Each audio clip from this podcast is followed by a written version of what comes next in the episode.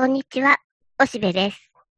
今日もまたおしべのショートバージョンにて失礼いたします。今ね、日曜日の昼の1時頃で、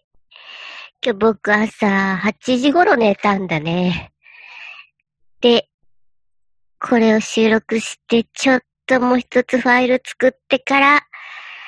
3時からお出かけ仕事で夜までだ。なんかね、僕今もうゾーンに入ってるっていうのかな。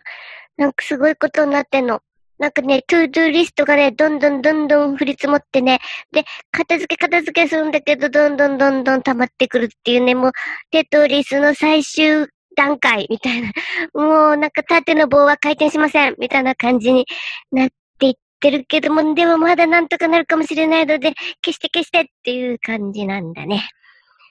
まあ、なんだかな、これは、試練なのかな。この世は終わるのかな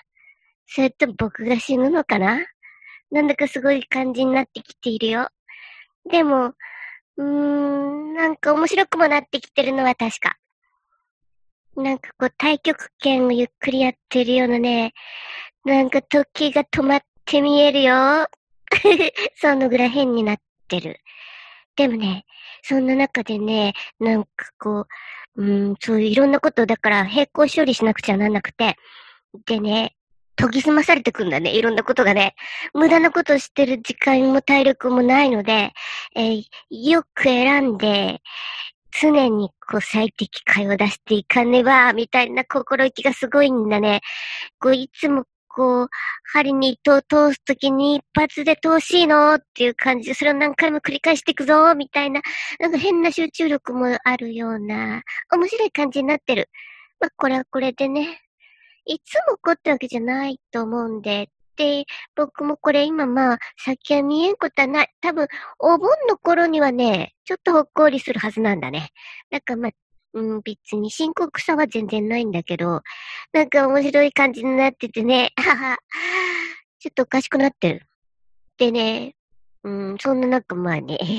あの、こんな忙しいと言いながらさ、ちょっとこう、見ておかなきゃいけないアニメとか、そういうのもあるんだね。でね、えっと、妖怪アパートの優雅な日常っていうちょっと前の作品だし、小説もとても売れてるものがあるんだけど、それとかもね、割と真面目に見てるの。でね、あれはこう、妖怪たちで、あ、なんか初めのうちは、ゲーの鬼太郎みたいな話かな、妖怪ウォッチ系みたいな、そんな感じだったけど、全然違うんだね。でね、それにこれ、ものすごく、本の方も読まれてんだね、小説も。でね、えー、いい言葉集なのさ。なんかね、えー、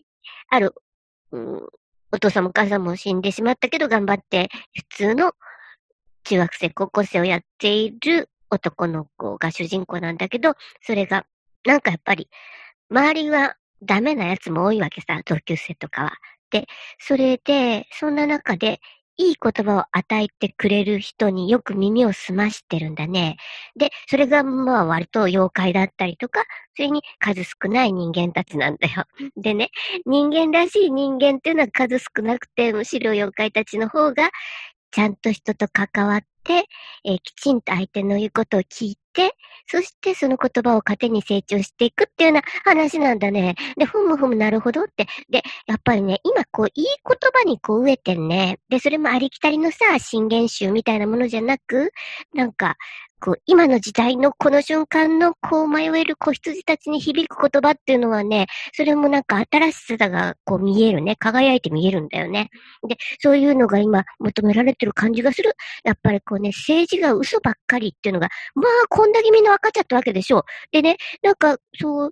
こう表面的に流れていく言葉っていうのは、うん、ほとんどそれは意味がなくて、その上にいろいろあるんでしょう。でもいろいろ考えてもなんかそこにはどす黒いものしかないような気がするから深くは考えたくないねっていう感じで、もう目の前のことだけやってるからもういいって耳塞いでる目もこう、むしろ見ない方がいいっていう、そういう世界になっちゃった時に、うん、やっぱりこう心で受信したい言葉っていうのが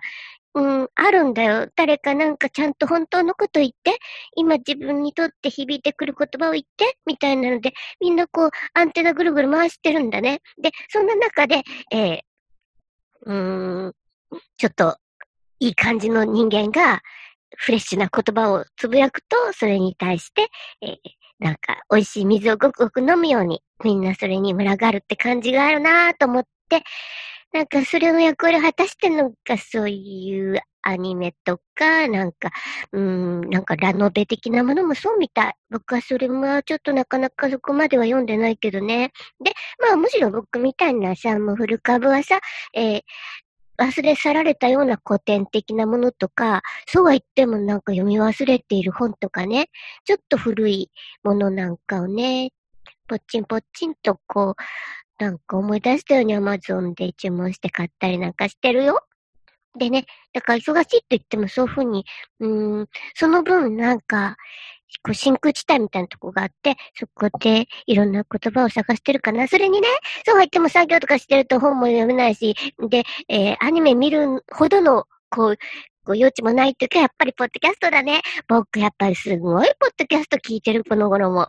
でね、また新しく広がった人たちもいるんだね。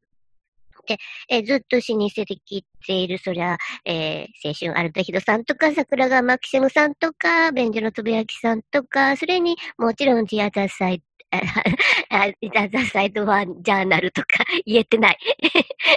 え、ひでたろさんのとか、えー、たくさん聞いてるよ。だけどね、最近はね、なんか結構繰り返し聞いちゃうのがね、同じエピソードなのに何度も聞いちゃうのが、ラジオ組体操だね。なんか、面白い。すごい、こう、受け答えが面白いし。それから、えっと、引用っていうね、ひらがなで引用で、えー、コーテーションマークの、えー、方々ね、これも、ちょっと、あの、えー、